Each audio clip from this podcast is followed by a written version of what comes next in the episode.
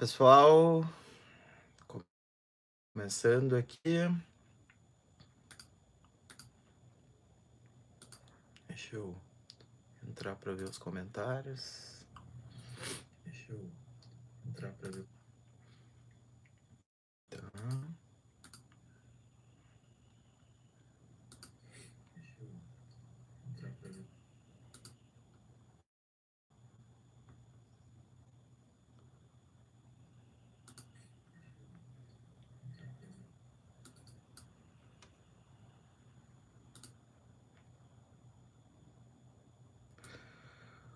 Então tá.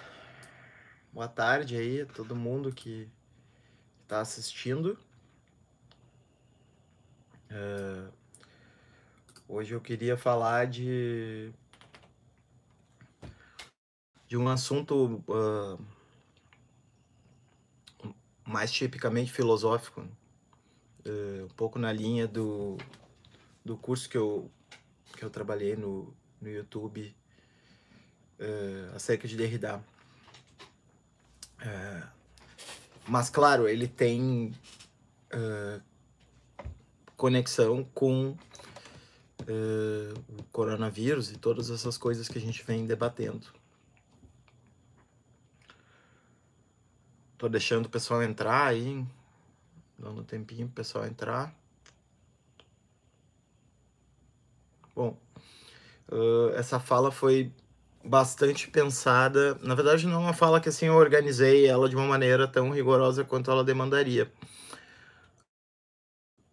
Mas ela foi pensada um pouco à luz da, de alguns debates que a gente teve nos outros dias e, e, e de uma insistência que, que, que é uma insistência pertinente eh, em torno do comentário às intervenções, por exemplo, do Giorgio Agamben e, e outros filósofos que, que, que recentemente se colocaram né, na esfera pública acerca desse assunto. Como, por exemplo, além do Agamben, o Espósito, Nancy, Judith Butler, o Zizek, né, entre outros, falando desse tema. Eh,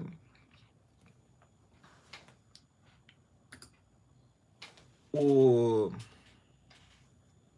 Então, na verdade, isso exigiria uma, uma, uma fala um pouco mais bem organizada, mas eu vou, vou tentar ser o máximo sistemático que eu conseguir. Eh, eu pensei em falar hoje do crepúsculo do pós-modernismo. né? Eh, e, e já, assim, tirando o bode da sala de com- pelo começo, né? eh, a internet caricaturiza muita coisa. E uma das coisas que tem sido car- caricaturizado é, são as lutas transversais, né, dos movimentos sociais como so- o feminismo, a luta antirracista movimento negro, entre outros, eh, que são colocados como pós-modernos, né? Eh, então, quando eu digo crepúsculo do pós-modernismo, não é de forma alguma no sentido de eh, considerar que essas lutas estão perdendo seu- sua razão de ser, eh, ou que elas não vão ocupar um lugar eh, fundamental aí nos debates contemporâneos. Muito antes, pelo contrário. Eu acho, eu, eu acho que nessas lutas aí tem um germe de uma. Tem uma. Tem um, um, ah, um embrião né, de, de uma transformação até mais radical do que a transformação que aquele grupo que geralmente caricaturiza como pós-modernas essas lutas ah, defende. Né? Sobretudo o marxismo mais ortodoxo. Eu acho que se a gente levar a sério essas lutas, eh, em todas as dimensões que elas oferecem, elas podem ir até numa uma transformação mais ah, completa e estrutural do que aquela que o marxismo ortodoxo propõe.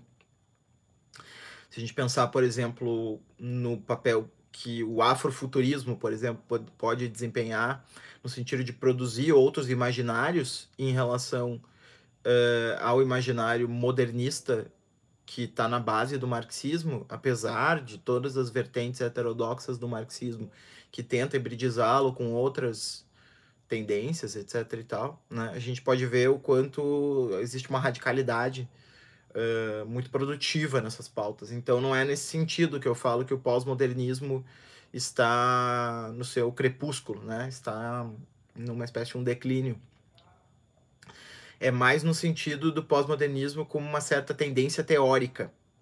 Hum, deixa eu só dizer uma coisa, eu ia dizer isso no início, esqueci. Pessoal do Facebook, eu sei que o vídeo fica meio esquisito, que ele fica, que ele tá de pé, né? Mas é que eu só tenho um. Uh, um. Uh, o negócio é aquele de pendurar o, o, celular, né? E eu tô em dois celulares, então se vocês quiserem imagem melhor, tem no YouTube. Senão é, é isso aí mesmo, tá? Uh, o celular tem que ficar de pé mesmo. Então eu estava falando mais de pós-modernismo como uh, uma certa tendência teórica. Né? E essa tendência teórica tem uma história uh, bastante não linear, né? o que, uh, por ironia ou não, né? é um dos temas, a não linearidade é um dos temas que constantemente é associada ao pós-modernismo. É, normalmente se, se se coloca que é, o Jean-François Lyotard teria construído aquele, teria escrito aquele livro A Condição Pós-Moderna, e desde então é, o movimento filosófico chamado de pós-estruturalismo, que são basicamente é basicamente aquele quarteto uh, de filósofos uh, Derrida, Foucault, Deleuze e Lyotard, uh, teria esse quarteto pós-estruturalismo teria então uh, desembocado no pós-modernismo que vai ser apropriado por uma série de, de tendências uh, nas mais diversas áreas, sobretudo nos campi nos Estados Unidos uh, e na Grã-Bretanha, sobretudo na, nas, em áreas como teoria literária e estudos culturais. Então isso e, e, e, aí essa narrativa oficial, né, essa história oficial, ela é uma história um pouco enviesada, né, um pouco incompleta e enviesada, porque ela coloca como se esses filósofos tivessem colocado uh, simplesmente as pautas uh, do poder né? Eles tivessem sido filósofos que se dedicaram a pensar as relações de poder que atravessam o processo de conhecimento e questionado verdade, ciência, esses valores todos que a modernidade construiu. E a partir dessa crítica então proposto uma, uma, uma afirmação identitária dos segmentos marginalizados nessas oposições hierárquicas que o modernismo constrói.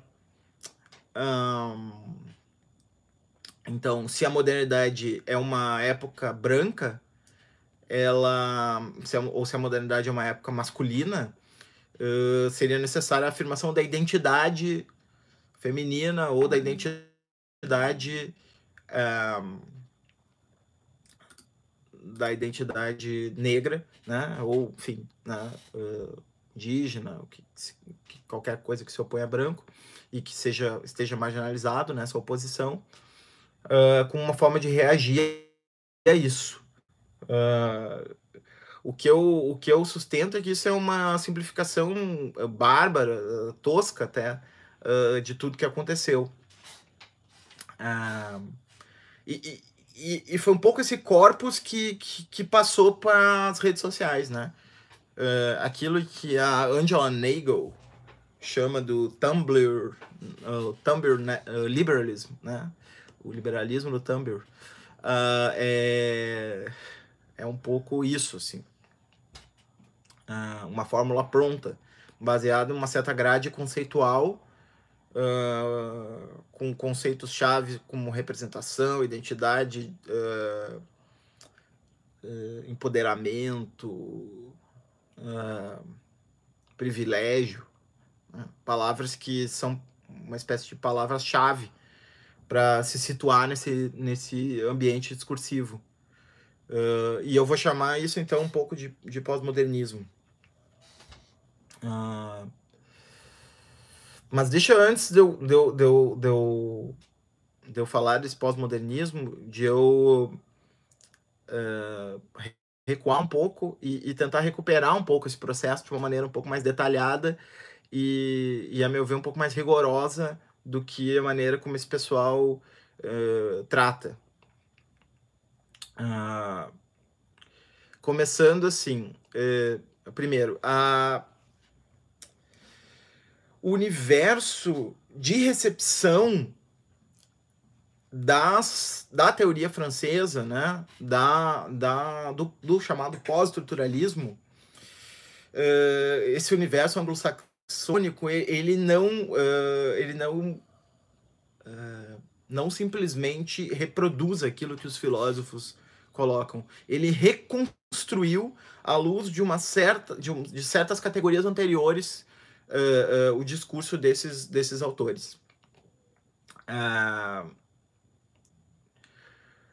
então, assim, para começo de conversa, vamos falar um pouquinho de filosofia francesa, cinco minutos, e depois cinco minutos de contexto anglo-saxão que recebeu esses, esses pensadores. Uh, a filosofia francesa tem uma característica peculiar. Ela teve uh, algumas correntes uh, que estão situadas dentro do, de um universo de referência é, pós-kantiano, né? como, por exemplo, a fenomenologia francesa, né? vamos pensar, por exemplo, em, em Merleau-Ponty, né? Os hegelianos, né? como Jean Hippolyte, como o, o né? entre outros, Gabriel Marcel, Levinas, Emmanuel Levinas, né? entre outros.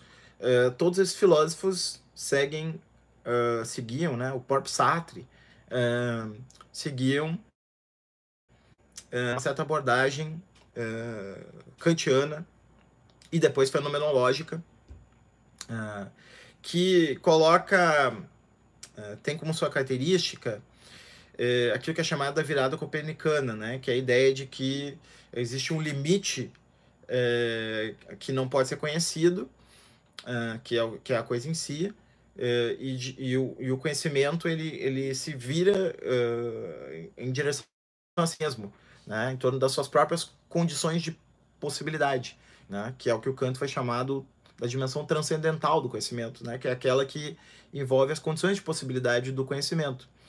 E o que isso vai produzindo depois, né? Hegel vai, enfim, né? vai produzir algo a partir disso, uh, buscando recuperar a realidade que, que esse pensamento perde, porque fica encurtado nas suas próprias condições de possibilidade, no que a gente poderia chamar de uma, grosso modo, de uma epistemologia. Uh, Hegel tenta consertar isso e vai pelo caminho do idealismo. Uh, e a fenomenologia uh, vai para uma outra via, né? depois, lá no século XX, Husserl e Heidegger, né? Vai pelo, pelo, pelo canal.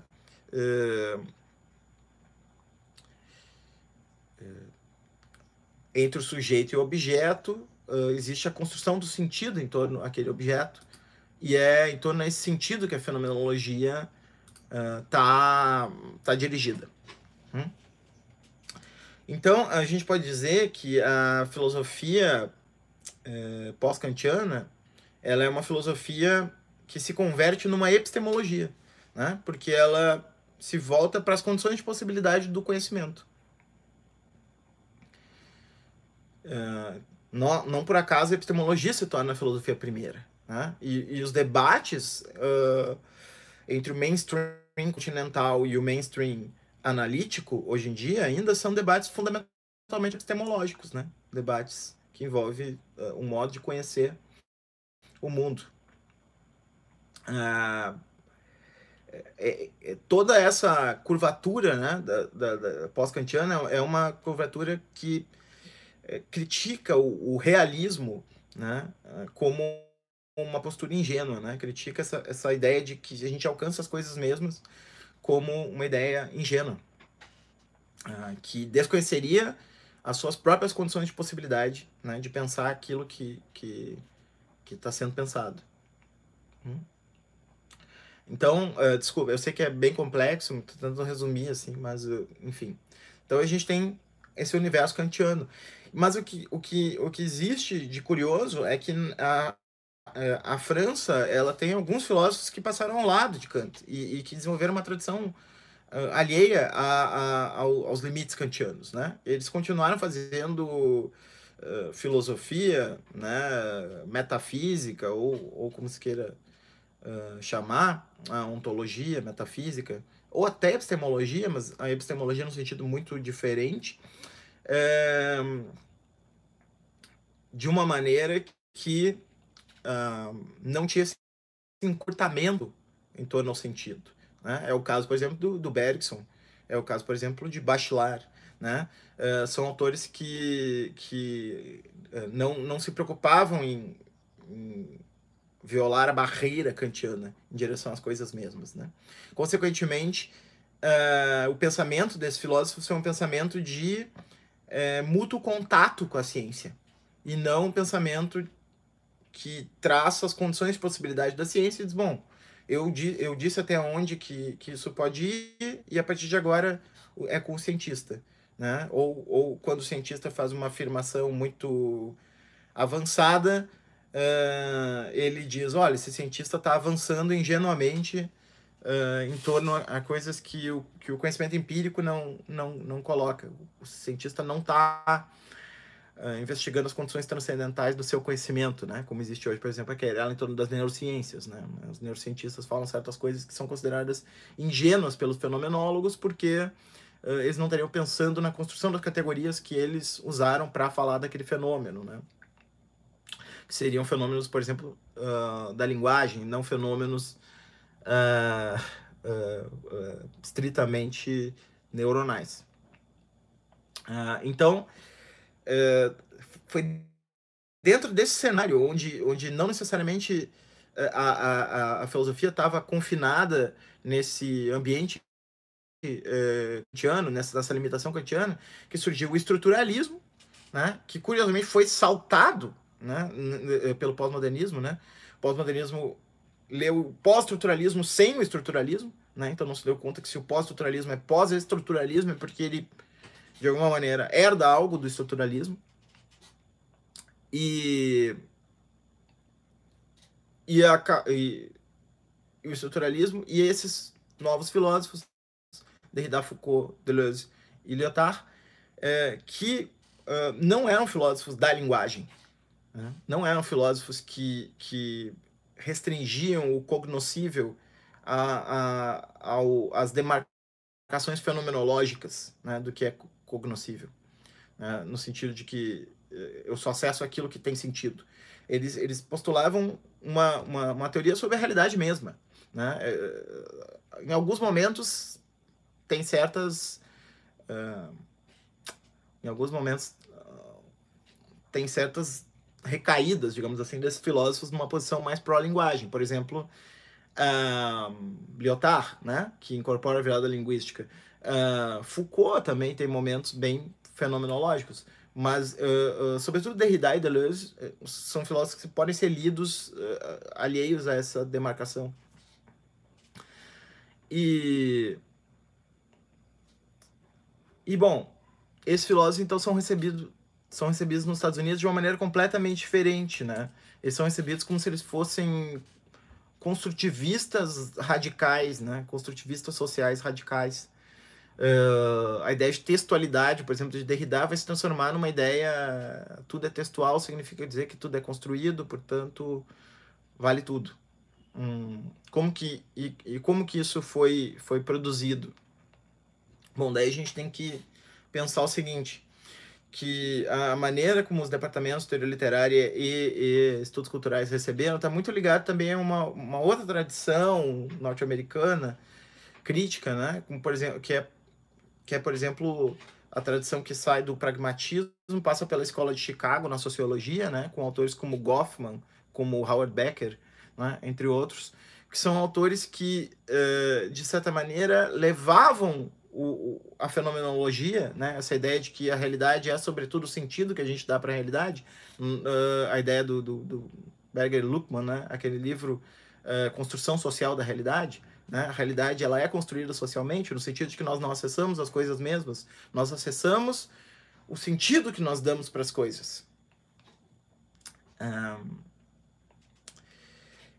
e, e o pessoal educado sob essa tradição vai então receber uh, Derrida, Deleuze, Foucault, Lyotard, como se eles fizessem parte desse, desse arranjo. Então eles vão, o que acontece? Uh, eles vão inflacionar conceitos, como por exemplo conceitos de identidade, de representação, uh, conceitos que são conceitos que dão a ideia de, de, de um construtivismo representacional sobre a realidade que coloca o mundo real entre aspas, né? Que coloca o mundo real uh, em suspenso uh, e, e, coloca que nós só acessamos a, as representações desse mundo. O Stuart Hall, por exemplo, é um autor que vai fazer isso. Na parte que eu menos gosto do Stuart Hall, que foi reabilitar, ou tentar reabilitar, né? Uh, esse conceito de representação, que era um conceito completamente falido do ponto de vista da filosofia naquele momento histórico. Não tem nem nada, absolutamente nada de representação em Deleuze ou Foucault, né? nesse sentido. É, são filósofos que questionam essa ideia de representação. Então a gente tem aí uma torção desses filósofos. É, a gente tem uma torção desses filósofos para caber num certo referencial, que é esse referencial de que, de que a filosofia uh, é intersubjetiva e, e, e uh, a realidade social é produto da linguagem uh, que é uma construção intersubjetiva que produz sentido ou representação sobre essa realidade e é, é, nesse universo que se passa então esse fenômeno que é a cultura onde tudo se materializa, certo? Então daí, daí a, a, a centralidade do conceito de cultura, por exemplo, para os estudos culturais, né? Que cultura se torna qualquer coisa, já que tudo é mediado pela representação e a gente só consegue acessar a representação e não as coisas mesmas. Logo, tudo é cultural nesse sentido. É... Não é nada disso que Foucault, Deleuze, Derrida ou Lyotard falam, mas é assim que eles foram recebidos. Né? Como se tudo fosse cultural.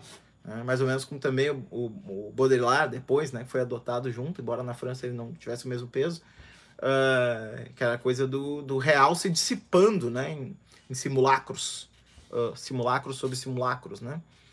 É, é essa, esse derretimento do real uh, como uma característica muito, muito própria desse, dessa recepção pós-moderna uh, do pensamento desses autores. E, e isso se junta para.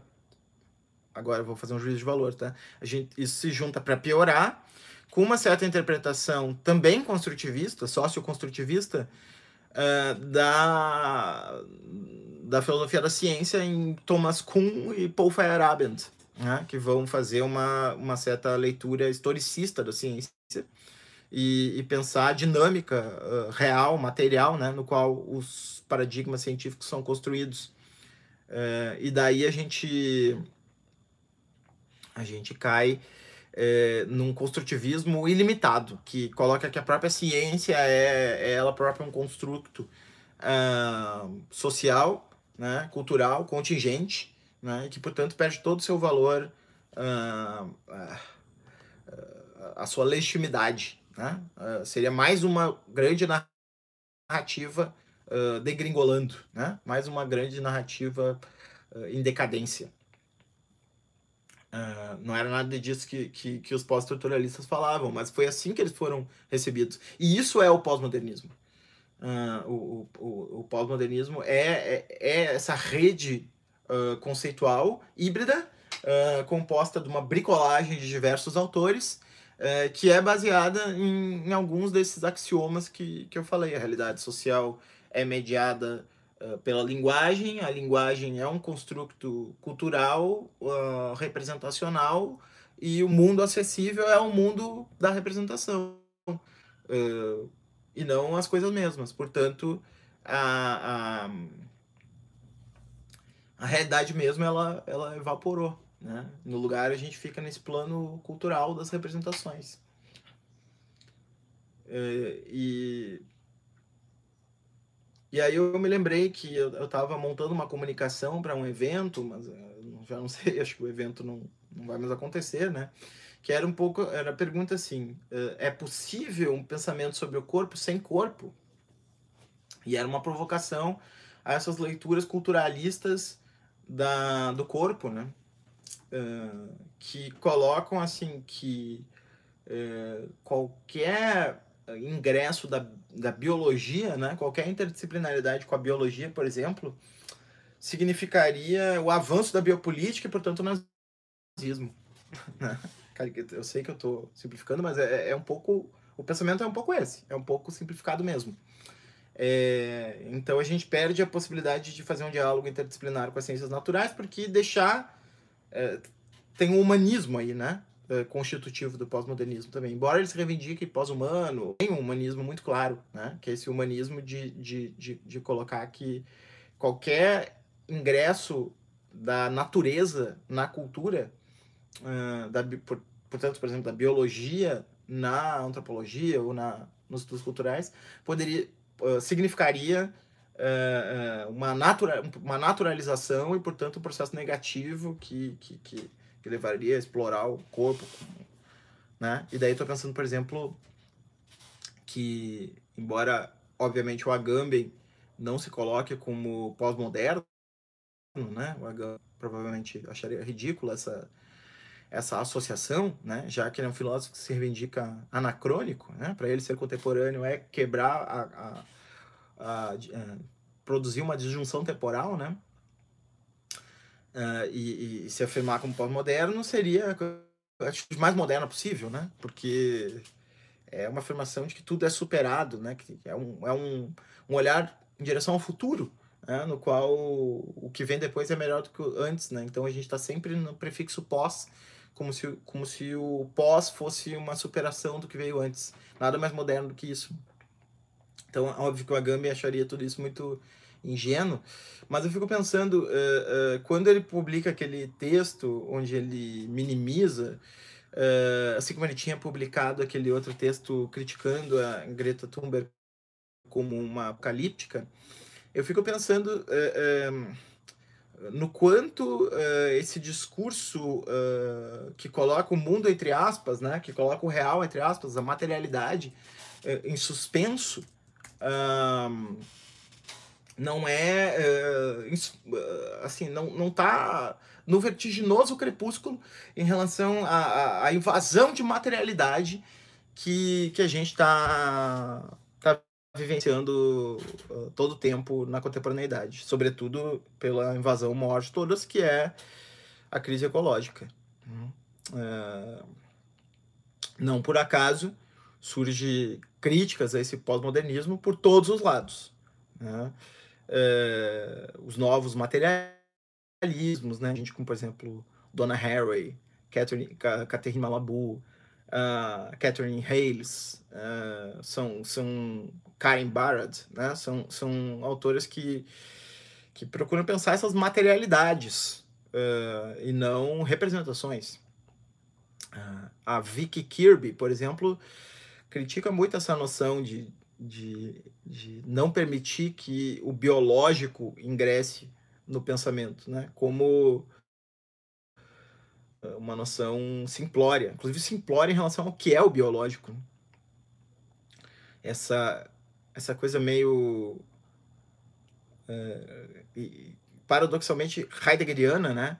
De, de, de, de colocar assim que a, a animalização, a biologização do ser humano é o germe para a sua desumanização.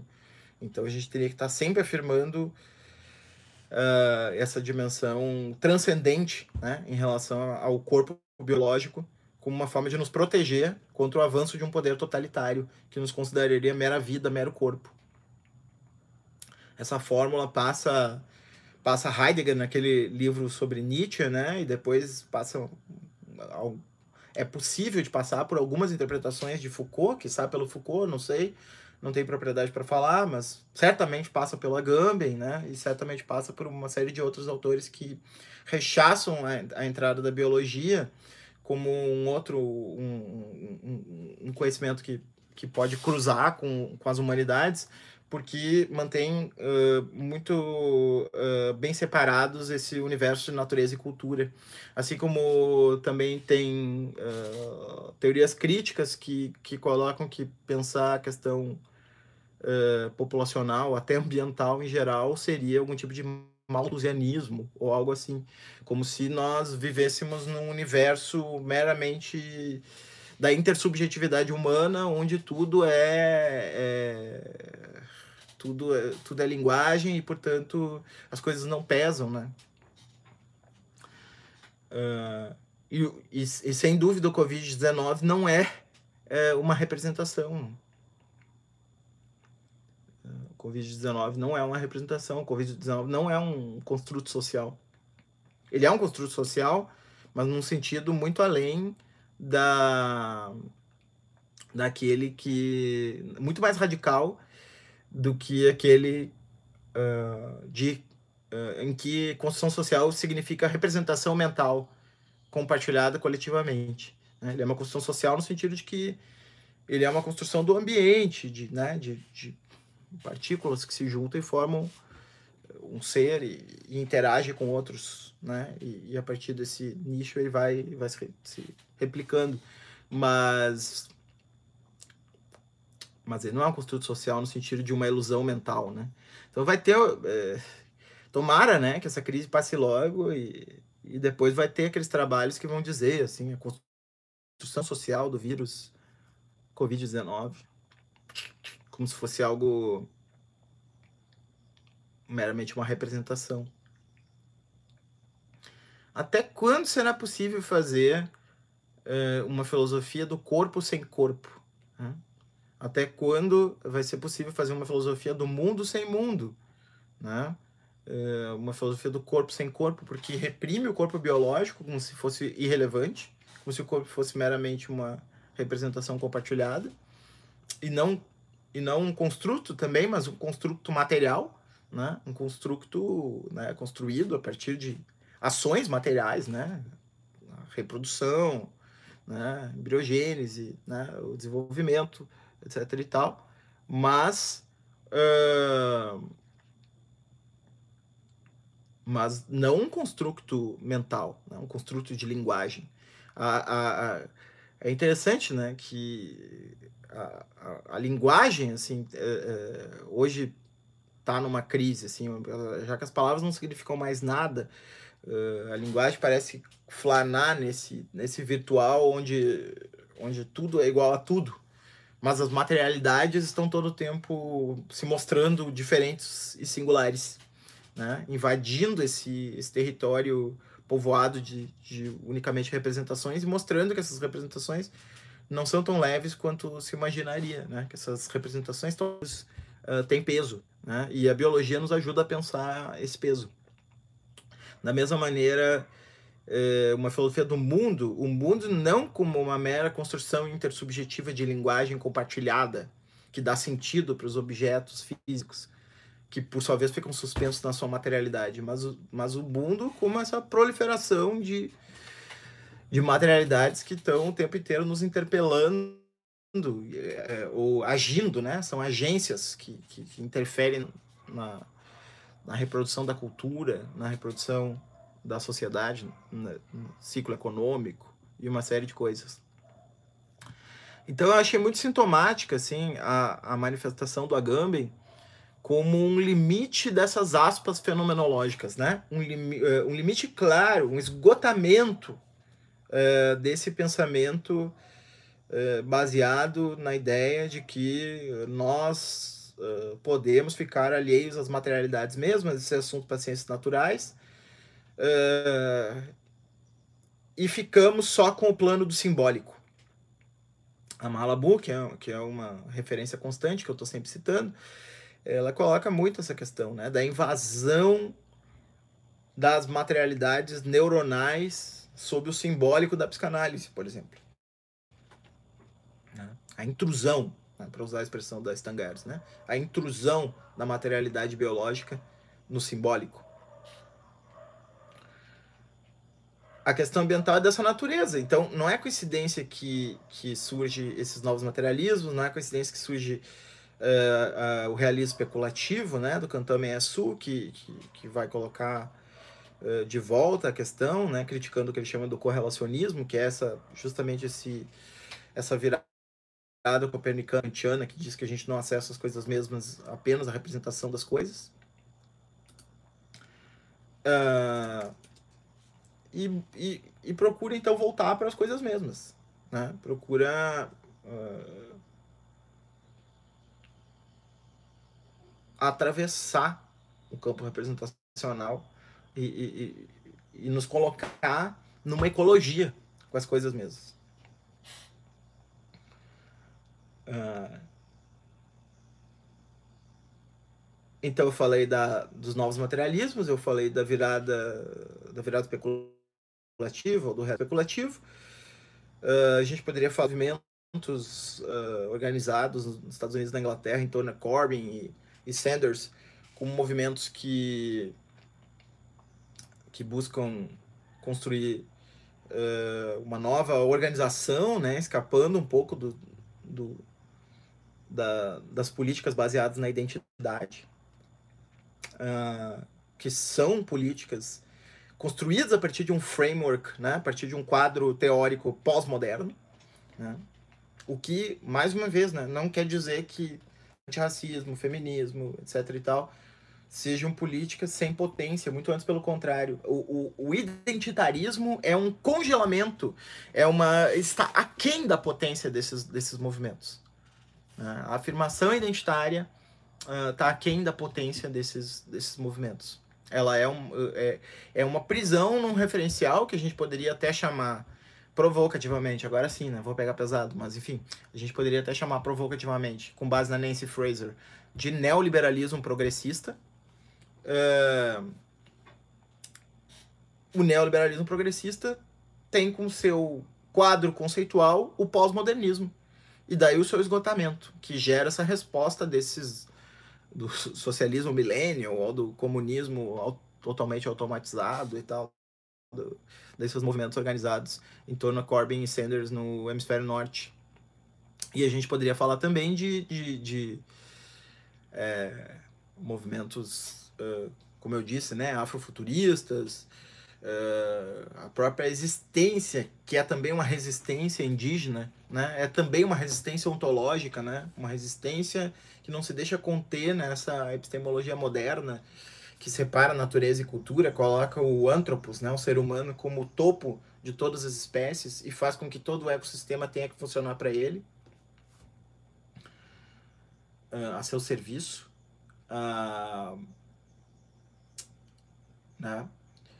Entre outros exemplos. Então, são muitas fissuras. E, curiosamente, quem está mais próximo do pós-modernismo hoje é a extrema-direita. Né? A extrema-direita é quem mais replica esse suposto ceticismo, que na verdade é um hipersubjetivismo, ou, ou se quiser, um idealismo subjetivo, né?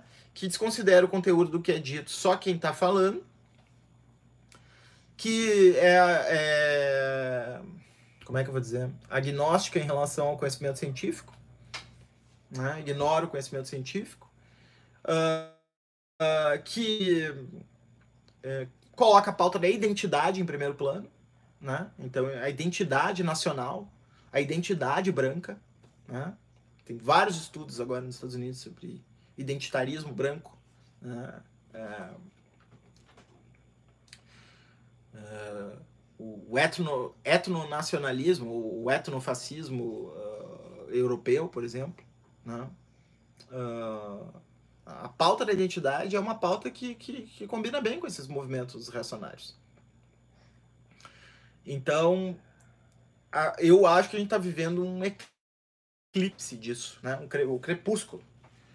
Uh, decadência, né? É, é, o final desse processo em, que nós, em que nós estamos de tal maneira sendo invadidos por as, pelas materialidades que uh, não está mais sendo possível uh, ficar restrito a, a uma leitura de que a realidade é produto de uma construção intersubjetiva humana baseada na linguagem.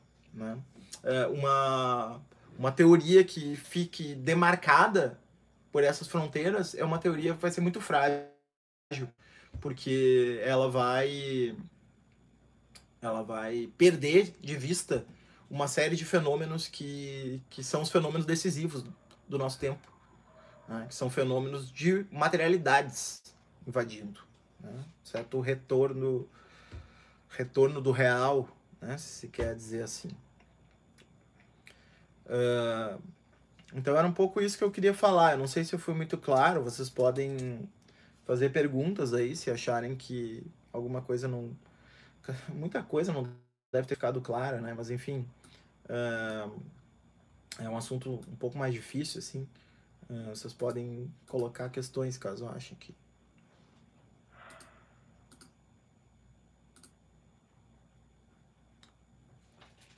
O Facebook tá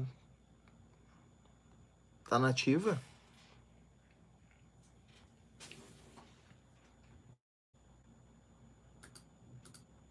Parece ter caído aqui. É... Deem sinal de vida aí no Facebook para eu saber se, se tá funcionando. Enquanto isso, eu vou, vou falando aqui o, o, a partir do, do, do YouTube. Ah, boa noite, Vinícius. Boa noite, Guilherme. As lutas identitárias, Vinícius, as lutas identitárias não vão além dos limites do Estado Democrático de Direito. Uh, depende de quais lutas identitárias a gente está falando. Tá, obrigado, Nelson. Não, caiu. Uh, de quais lutas identitárias? O supremacismo branco, ele ele é uma luta identitária. E ele não está contido em nenhum modelo de Estado Democrático de Direito. Certo? Então. Agora, sim, existem lutas uh, identitárias que envolvem uh, o que o Ronert né, chama das políticas de reconhecimento, que estão uh, bem ligadas a isso. Uh, estão bem ligadas a esse processo democrático de, de um reconhecimento de uma cidadania ampliada, né, para incluir minorias políticas. Sim, nesse sentido é uma política liberal, uma boa política liberal, né, um liberalismo progressista que a gente teria aí. Mas ainda assim um liberalismo progressista, e talvez o liberalismo progressista já não, não seja mais o suficiente para dar conta da crise ecológica né, e dessas materialidades que estão nos, nos perturbando. Né? É nesse sentido um pouco que eu estava colocando. Salve Daniel, salve Valéria, de novo Vinícius. O problema de Kant é o problema da clivagem da coisa e do fenômeno, sim, foi isso que eu quis dizer, mas me parece que a filosofia do Hegel é feliz no seu projeto de conhecer o absoluto cientificamente. Bom, aí é uma discussão imensa, né? É, mas o Hegel tenta fazer isso, né? Uh, embora ciência não seja a mesma coisa que a ciência empírica, né? Já é uma ciência no sentido da ciência da lógica, né? De, de, de uma, uma totalidade ideal que, que recupera né, o material uh, uh, no processo dialético, né? É, é, é, bem complexo, a gente, a gente precisaria de uma live. Na verdade, hum, a gente poderia discutir isso numa mesa de bar. Eu não faria uma live porque eu não sou hegeliano, não tenho estudei um pouco Hegel, mas eu não tenho assim uh, bala na agulha para debater isso a fundo. Acho que eu não sou um ignorante em Hegel, mas eu também não sou um, um especialista para chamar uma live sobre isso. O valor das mercadorias como um construto social. É, o, o, o Marx uh, partia desse princípio, mas o que é interessante é que uh, de certa maneira, também Marx é um crítico da economia política clássica, na medida em que a economia política clássica considera que é, o dinheiro é uma convenção, né? o valor é uma convenção. É, e, de certa maneira, o que Marx faz no Capital, eu só li o volume 1, tá? Não sou um especialista em Marx. É, o que Marx faz no Capital é recuperar os processos materiais que produzem valor, mostrando que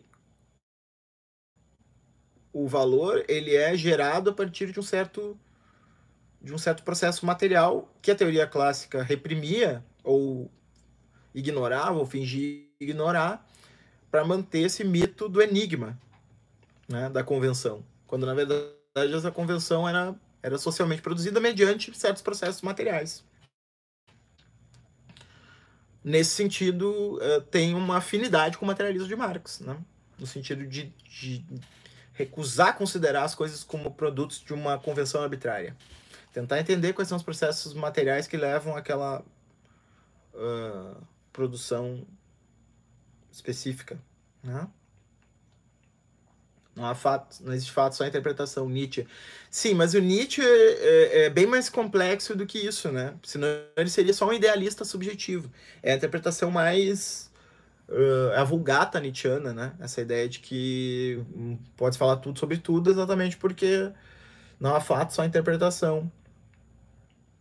Uh, uh, Para Nietzsche, o pensamento tem um corpo, né? tem uma vida. E, e essa vida se potencializa, se despotencializa, né? como também o Spinoza colocava. Então, o fazer essa interpretação hum, não é um ato arbitrário. Né? O, o, perspectivismo, ele não é, inclusive o perspectivismo nietzscheano, o perspectivismo não é um relativismo, né? Uh, ou se for relativismo, é um relativismo no sentido diferente do idealismo subjetivo. Da ideia de que o sujeito constrói o mundo tal como ele pensa. O mundo em si não nos constrange hum, esse quase solipsismo né, da, da teoria uh, certamente não cabe no Nietzsche. É uma interpretação que vai contra as potencialidades que o pensamento de Nietzsche nos oferece. O perspectivismo ele refina o ato de conhecimento, né? ele não relativiza. Ele mostra que nada se dá fora de um ponto de vista. Mas isso não quer dizer que tu tem um sujeito estático colocando seus pontos de vista sobre as coisas. Né? Não, que as, a coisa em si é algo. É, ela não se dá separada dos pontos de vista no qual ela está tá situada. Né? Isso também nos leva a multiplicar o mundo. Né? Não tem mais um único mundo, né? tem muitos mundos ao mesmo tempo. Só que esses mundos não são representações, né? eles são mundos uh, quase assim, materiais, digamos assim. Né? É, mas é um grande desafio, né? A gente, a gente fazer a, a junção do perspectivismo com o realismo das mudanças climáticas, por exemplo. Né? É... A gente não pode achar que é um ou outro, né? Ou a gente tem que aderir ao velho framework moderno, né? A la Habermas, a lá uh, Alan Sokal e Jean Bricmont, a lá uh, Pinker, né? Esse pessoal aí que coloca que é necessário voltar ao modernismo, né? A afirmação da ciência como saber uh, autorizado, etc e tal. A gente não precisa seguir esse caminho neomoderno. A gente pode restaurador do que a crítica uh, pós-estruturalista desmontou. Eu acho que não tem mais volta. A ciência ela não pode ignorar os seus processos de produção material. Né? E que são processos de poder também. Né? É, o que não quer dizer que ela seja meramente uh, subjetiva, né? no mau sentido da palavra. Uh, são duas coisas que não caminham juntas. Uh, esse pessoal, eles aproveitam, fazem uma crítica pertinente, que é os pós-modernos estão sendo apropriados pelos setores mais reacionários da sociedade, e a contrabando eles colocam uma mercadoria que a gente não quer, que é voltar para o modernismo uh, tradicional. A gente tem que construir uma teoria mais refinada. Agora sim, acho que caiu. Eu vou voltar aqui pro Facebook. O telefone simplesmente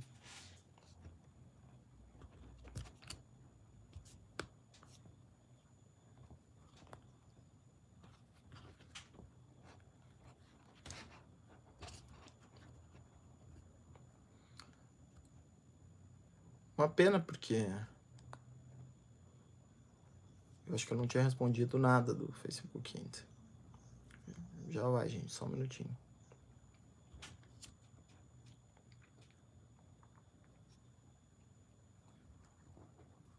Acho que não vai dar.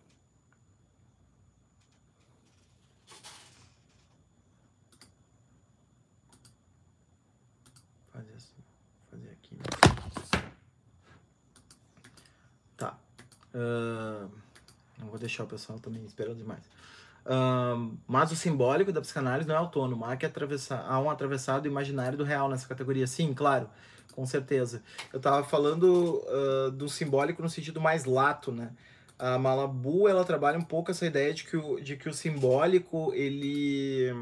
É, é uma, a palavra que ela usa para falar esse cultural irredutível, né? Essa irredutibilidade dessa dimensão de linguagem, é, dessa dimensão humanista a, aos processos biológicos propriamente ditos. Né? Ela chama isso de simbólico. É nesse sentido que eu estava usando o simbólico. Eu sei que existe a tríade, né? imaginário uh, simbólico real, uh, e que o real, de certa maneira, é uma intrusão no simbólico, mas ao mesmo tempo. Um, uh, não é, não é, não é exatamente nesse sentido que estava trabalhando. Tem uma vertente chamada de niilismo obscuro do Nick Land. Pois é, né? Uma vertente que radicaliza o niilismo moderno, né? No final, eles concluem assim, é, é realmente esse... Uh, essa libertação moderna é uma libertação em direção ao nada, né? Que o nada é o que dá a possibilidade. Só que daí eles reificam o nada, né? E acabam caindo num niilismo quase suicida né? É, é, a ponto de criar essa ideia assim baseada em nada de que uh, nós estaríamos aí, na verdade, como uma espécie que vai ser superada pelas, pela máquina, né? Pela inteligência artificial. Uh, então caberia a nós uma certa renúncia humilde, né? De, de, de, de dar espaço para que a aceleração continue. Né? E, e tanto é assim que, que tem toda aquela questão do capital e tal, né? Que é esse abstrato, né? Esse fetiche do abstrato. Uh, esse fetiche do abstrato, ele, ele, ele se materializa nesse niilismo aceleracionista. Eu acho que o, ou o Facebook caiu geral ou caiu só aqui em casa, não sei, mas caiu mesmo. Uh, Moisés, o pós-modernismo nos confunde então com esse idealismo subjetivo? Sim, o pós-modernismo ele não é que ele se confunda com o idealismo subjetivo, é, porque tem uh, várias uh, uh, várias manifestações diferentes de idealismo subjetivo, mas o idealismo subjetivo é uma das características do pós-modernismo. Do ponto de vista, enquanto teoria do conhecimento, ele é um idealismo subjetivo. Mas ele sofistica o idealismo subjetivo com uma série de, de pressupostos que ele vai trazendo uh, do materialismo, né? Que é, por exemplo, pensar as relações de poder, né? Pensar as identidades subalternas, esse tipo de coisa.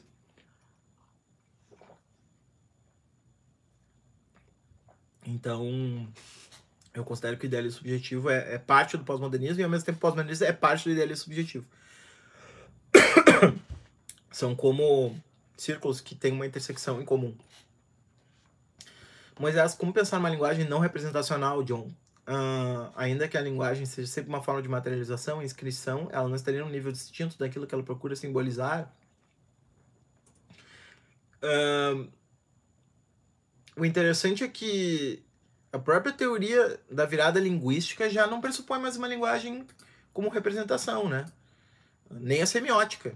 Uh, nem o Peirce com a semiótica, nem uh, Wittgenstein uh, com a virada linguística. Uh, enfim, esse pessoal já pensa no sentido, que não é a mesma coisa que representação. É, por isso que eu acho que o Stuart Hall foi tão infeliz em, em trazer de volta esse conceito de representação. Porque o sentido já estava além da representação, né? Porque ele tinha esse elemento construtivo. Uh, uh, e no caso de Wittgenstein, por exemplo, comportamental, é, que de, de, de, funcionar como um jogo, né? Que as pessoas têm que jogar sob certas regras. E, e então formam-se então os jogos de linguagem. Uh, o jogo de linguagem não é de forma nenhuma uma representação.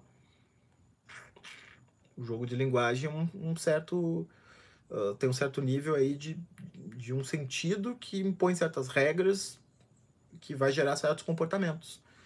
Não tem nada de internalismo aí, né? É uma das querelas da filosofia analítica. Essa querela uh, de que para Wittgenstein não existe. Uh, como é que ele chama? Me fugiu agora. Linguagem privada. Né? Essa é a palavra. Não existe linguagem privada. Isto é, a, a, a linguagem não é produzida do, da representação que o meu olho produz para dentro da mente e da mente para fora. Uh, na verdade, a linguagem é um jogo intersubjetivo uh, que se produz mediante estabelecimento de regras e comportamento. Eu não tenho, para começar, que eu não poderia formar uma linguagem se eu não, quando eu formei uma linguagem eu já já estava socialmente colocado, né? Isso é uma das críticas possíveis a essas vulgatas hiperindividualistas, né? Nós já somos seres sociais antes de sermos uh, indivíduos, né? Uh, a própria ideia de indivíduo é uma construção intersubjetiva social, né? Uh, nenhuma teoria pós século XX de boa qualidade pressupõe esse sujeito solipsista, né? Esse sujeito uh, que está dialogando de si a si mesmo. Uh, para toda teoria social de boa qualidade uh, do século XX, o sujeito já está desde sempre lançado numa linguagem que não é individual, né? que é intersubjetiva. Portanto, quando a gente pensa enquanto indivíduo, a gente já está pensando numa palavra. Essa palavra a gente aprendeu socialmente. Né? E, portanto, a gente já está atravessado pelo coletivo antes de, de ser indivíduos. Então, o representacionalismo kantiano, né? Uh, essa ideia do, do sujeito que conhece o mundo mediante uma representação, né? que é o, o para, para mim, em contraposto ao em si da coisa, uh, esse representacionalismo, também uma espécie de mentalismo, ele, ele foi superado lá no início do século XX pela virada linguística. Né? Já não era mais representacionalismo. Por isso que eu não entendo como podem os estudos culturais no Brasil, comunicação e algumas outras áreas, assim, em alguns nichos, claro, né, usar ainda o conceito de representação. Para mim, representação é um conceito que é um conceito muito batido já, né? Não sustenta. Em que medida o perspectivismo uh, no olhar de Viver de Castro pode ser um caminho para além do subjetivismo construtivista. Bom, eu considero um grande caminho. Uh, porque o, é, o perspectivismo, ele, ele, ele tem dois méritos. Primeiro, ele, ele, ele rematerializa o mundo, no sentido de que as transformações que acontecem, acontecem do lado de lá, são transformações ontológicas, não são transformações mentais, então não é que o mundo é sempre o mesmo e está variando na minha mente, né? Não é que a natureza é sempre a mesma e, a, e, e são as culturas que, que, que interpretam uh, de uma maneira diferente. Uh, há múltiplas naturezas, né? Porque não é um um final ao qual a coisa se reduz. Né? A coisa mesmo ela é um feixe de relações. Uh, e Isso de um lado. E do outro lado, então, ele recupera esse pluralismo que o relativismo tem, né? Ele não tem. Ele, ele, ele não cai no subjetivismo do relativismo, mas ele também não cai uh, no, no absolutismo. Né? Ele, ele é pluralista ao mesmo tempo. Né? Então, eu acho que, na minha opinião, é a melhor teoria que a gente tem uh, para resolver esse problema. Né? Não quer dizer que tenha resolvido de uma vez por todas, mas é a melhor, melhor teoria que a gente tem à disposição.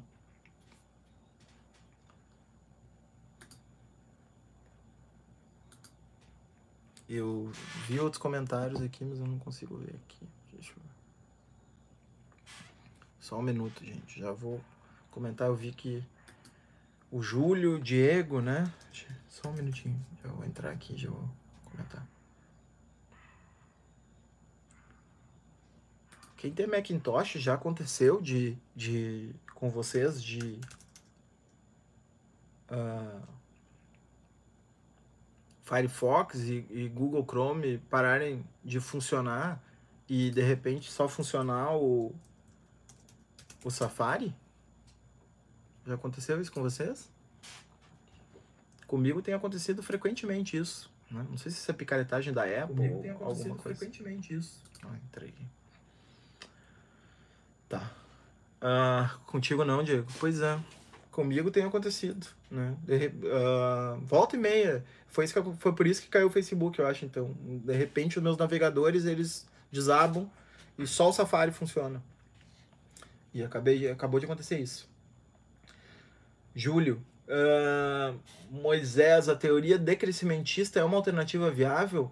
O computador é de 2017, não é, velho? Uh, é, uma alternativa viável talvez seja a alternativa alternativa viável, né? Porque quando tu pergunta se é uma alternativa viável, parece que a gente tem muitas alternativas. E, e, e talvez algumas sejam inviáveis. Talvez exatamente o que caracteriza o decrescimentismo seja a sua viabilidade. é, ou, ou, ser a única viável.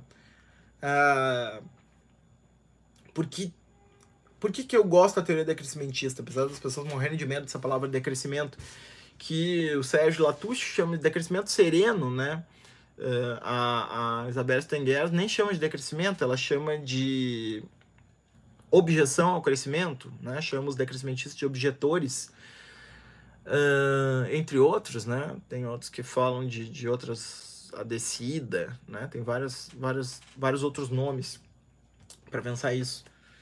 Mas por que que essa essa visão assim me convence? Porque basicamente as visões que propõem a continuidade do crescimento para mim são muito uh, são muito frágeis, assim, né? As, por exemplo, uh, cada vez que eu escuto, eu ainda não li o livro, eu tenho um livro do, do Aaron Bastani, né? É, o Full Auto, uh, Full Luxury Automated Communism, alguma coisa, não, Full Automated Luxury Communism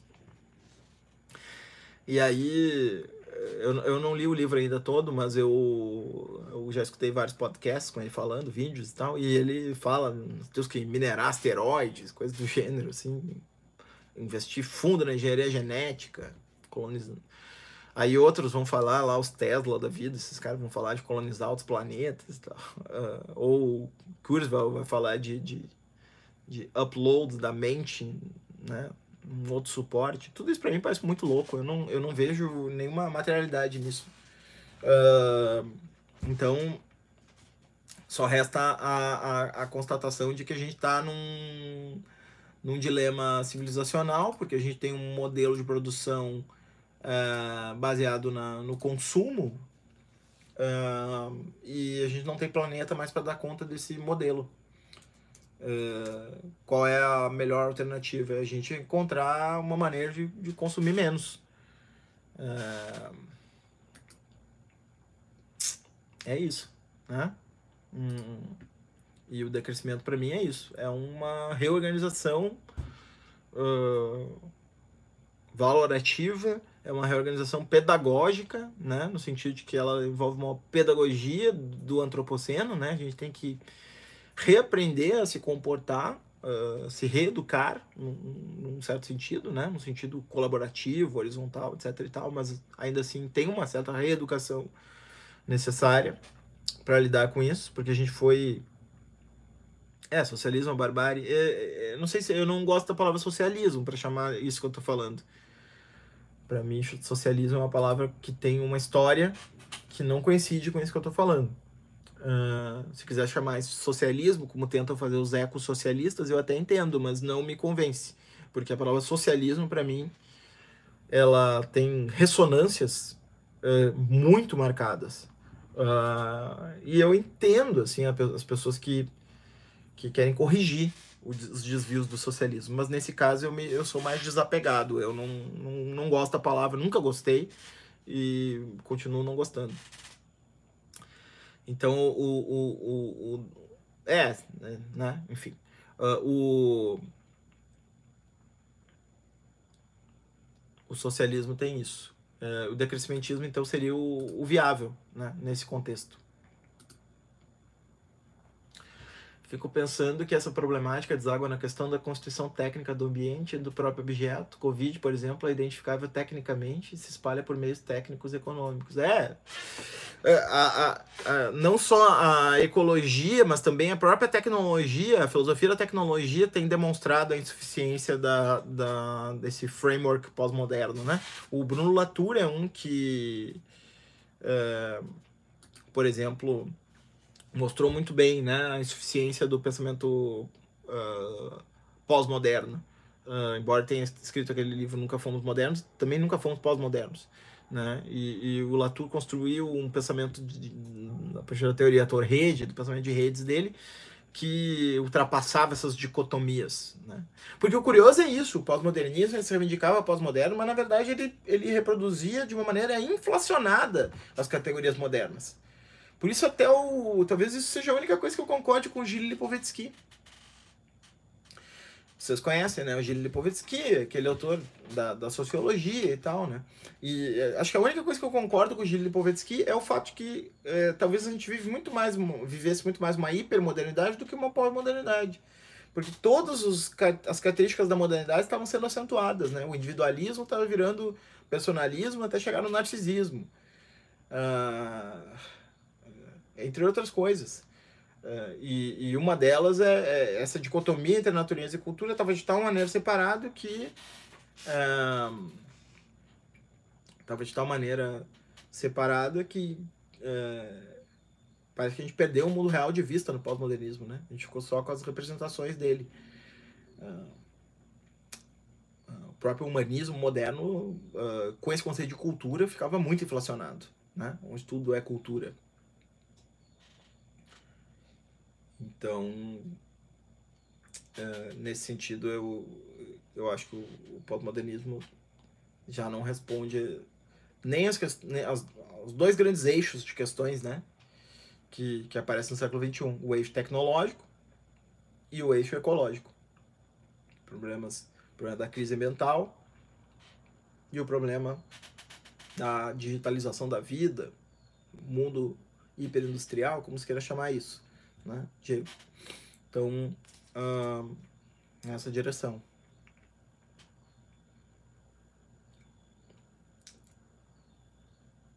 Uh, citou o Stigler, eu, eu, eu tenho bastante. Eu gosto do Stigler, mas eu cada vez menos gosto dele, porque eu acho que ele está indo para uma direção muito ruim, o pensamento dele. Bem pouco interessante, né? Cada vez mais eurocêntrica a direção dele. Eu acho que o Yuki Rui é um, é um cara que. É um cara que leva o pensamento dele para lugares mais interessantes. Embora, justamente o que eu não gosto muito do Yuki é o fato de ele ser ainda um defensor do Stigler. Né? Eu acho que talvez se ele abandonasse logo o Stigler, uh, pudesse fazer coisas melhores aí. Ah, todo o tempo tá com esse trocinho na frente, vocês não me falaram. Coisa irritante ficar com esse troço no vídeo. Alguém tem mais alguma pergunta, gente? Senão eu vou encerrar essa divagação aqui com vocês. Ah! Uh, alguém me pediu no Facebook. Uh, desculpa, eu perdi o nome. Uh, alguém me pediu no Facebook o. Indicação de bibliografia. Deixa eu indicar então uma boa bibliografia. um livro do François Cousset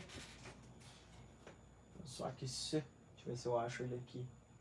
Não, não vou achar, então. Deixa pra lá. Eu ia mostrar pra vocês aqui. É um livro que se chama Filosofia Francesa, foi lançado pela ArtMed. E esse livro tem uma história engraçada, eu contei isso no meu curso sobre Derrida. Porque o nome do livro é French Theory. E o François Cousset, ele é francês. Uh, e o nome em francês é French Theory. Quer dizer, o nome era uma ironia à recepção norte-americana da filosofia francesa, que transforma a filosofia francesa né, em French Theory. uh, e torna ela uma coisa muito diferente do que ela era antes. E a Archimedes, provavelmente para vender livro, com a ideia de que isso é uma introdução ao pensamento de Lyotard, Foucault, Derrida e, e Deleuze, uh, e companhia, né, como constaria no subtítulo, uh, vende como filosofia francesa. Né? Então, quem quer comprar esse livro como introdução se decepciona, não, não introduz nada. Né? Ele é um livro uh, informativo, né? um bom, um belo livro sobre essa recepção norte-americana nos campi dos Estados Unidos uh, da, do pensamento francês e, e as constantes uh, as constantes transformações que ele passou uh, nesse, nesse período, né? A distância imensa que existe entre French Theory e teoria francesa. Uh, esse é, essa é uma indicação sobre esse assunto. Uh, depois, uh, outra indicação, o livro do Viveiros de Castro, da Débora Danowski, uh, A Mundo por Vir, né? Eu acho que é o livro mais marcante, né? Um livro que produziu uma revolução dentro da academia brasileira, né? Muita gente saiu do seu lugar de conforto depois de ler esse livro, né? Provavelmente foi o livro mais comentado dos últimos cinco anos em termos de, de repercussão, né? favorável ou desfavorável. Já tive alguns lugares onde uh, uh, ouvi coisas desagradáveis sobre o livro e, e o defendi. Então fica, fica, porque ele, ele faz uma boa, assim, uma boa, uh, uma boa não, né, uma brilhante aproximação entre a, a intrusão de Gaia, né, a, a crise ecológica e a virada ontológica na filosofia e na, na antropologia, ou virada especulativa. Eu prefiro virada especulativa, mas aí na antropologia chama de ontológica, então o pessoal usa mais ontológica para aproximar as duas viradas, né? Mas eu prefiro virada especulativa. Uh, então, Viveiro de Castro e Débora Eldanowski, A Mundo por Vir, né? uma, uma outra indicação. Eu indico também da Catherine Malabu. O problema é que a Catherine Malabu está muito pouco traduzida ainda para português. Né? Tem um livro que até eu fiz o prefácio, que se chama Ontologia do Acidente, mas eu não considero um livro bom para entrar no pensamento dela. Eu acho que é um livro uh, já que é bom ter lido outros antes dela, né, para entender. Uh, se eu puder recomendar um outro, então, uh, What Should We Do About Our, Brain, ou alguma With Our Brain. Uh, uh, que fazer do nosso cérebro é, é um livro que eu acho que vai bem nessa direção que eu trabalhei hoje, né? E, e, mais avançado, daí talvez interesse o Daniel, né, que falou do, da tríade lacaniana, da psicanálise, é o, Os Novos Feridos, né, um livro tem francês e inglês, uh, os trauma, de Freud e Lacan aos traumatismos contemporâneos, onde ela vai fundo daí nessa questão de, de pensar a neurologia como o espaço do material perturbando a, a psicanálise freud-lacaniana. Né? Ali tem os argumentos delas em, em detalhes, então digamos que para a gente fazer esse debate mais profundamente, teria que a gente ler o livro e, e, e, e ver os pontos. Né? Eu, eu, eu, sumariei alguns desses argumentos e fiz essa aproximação num artigo que eu publiquei lá atrás no, no Sopro. Uh, que era um panfleto genial publicado pela Cultura e Barbárie, naqueles bons tempos de internet, quando todo mundo era otimista e achava que tava, a gente estava prestes a uma revolução mundial libertária. É, e se chama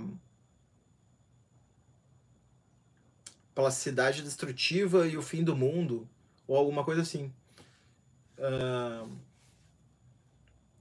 é só olhar lá no, no no sopro, procurar ou botar meu nome, plasticidade destrutiva, vai, vai, plasticidade destrutiva, filosofia messiânica e ecologia. Esse é o nome do, do, do texto. Uh, e, e, ali eu faço um resumo dos argumentos da, da Malabu, para quem quiser. É um texto antigo já, mas é um texto, uh, enfim, importante para mim, assim. Valeu, Júlio. Já leu esse texto. Esses. Uh, mas até que ponto a violência pode ser defendida como ação revolucionária? Nossa, essa questão é super complexa, né? Começar pelo que é violência, né? O Zizek, por exemplo, que supostamente seria um defensor, fala que para ele violência é o que fazia Gandhi, né? Então, bom, né? É, a gente sabe que é uma postura meramente esteticista essa de, de redefinir como violência o que Gandhi fez, né? Uh, eu não. Eu não uh, deixa eu te explicar qual é o meu problema com a violência com a violência revolucionária. Eu não sou uma pessoa violenta e eu tenho. Eu, eu tenho aversão à violência. Eu não gosto de, de violência. Nenhuma. Eu não vejo filmes. Ah, vejo filme de super-herói e tal, mas aí é uma violência tão fantasiosa que nem, nem dói, né? Mas eu não vejo muita coisa violenta, não vejo filme violento. Não, e muito menos sou violento, ou, ou, ou, procuro não ser violento né, no meu dia a dia. Não sou uma pessoa que tá todo tempo confrontando, não sou uma pessoa que, que parte pro embate, né? Muito menos embate físico. Então, eu me sinto. Eu acho que uma das coisas que a gente tem que fazer quando faz filosofia política é o que eu chamo do compromisso performativo. Né? Eu tenho que ser capaz de fazer aquilo que eu, que eu defendo. Uh, eu não tenho compromisso performativo com a violência, né? Eu, eu poderia falar que eu acho que é bom violência, mas nesse caso eu estaria sendo hipócrita, porque eu não vou botar meu corpo lá. Então, uh, se não serve para mim, não, não, eu não vou indicar para os outros. não vou querer que outros ponham deles na reta uh, enquanto eu fico instigando, né? Então, esse é o meu problema com a violência, né? Um, um pragmático Uh, e eu acho que a análise de conjuntura passa muito pelo pragmatismo. Né? É, eu sou um pragmático também. Né? Eu gosto, gosto das correntes da filosofia, né? Empirismo, pragmatismo, materialismo.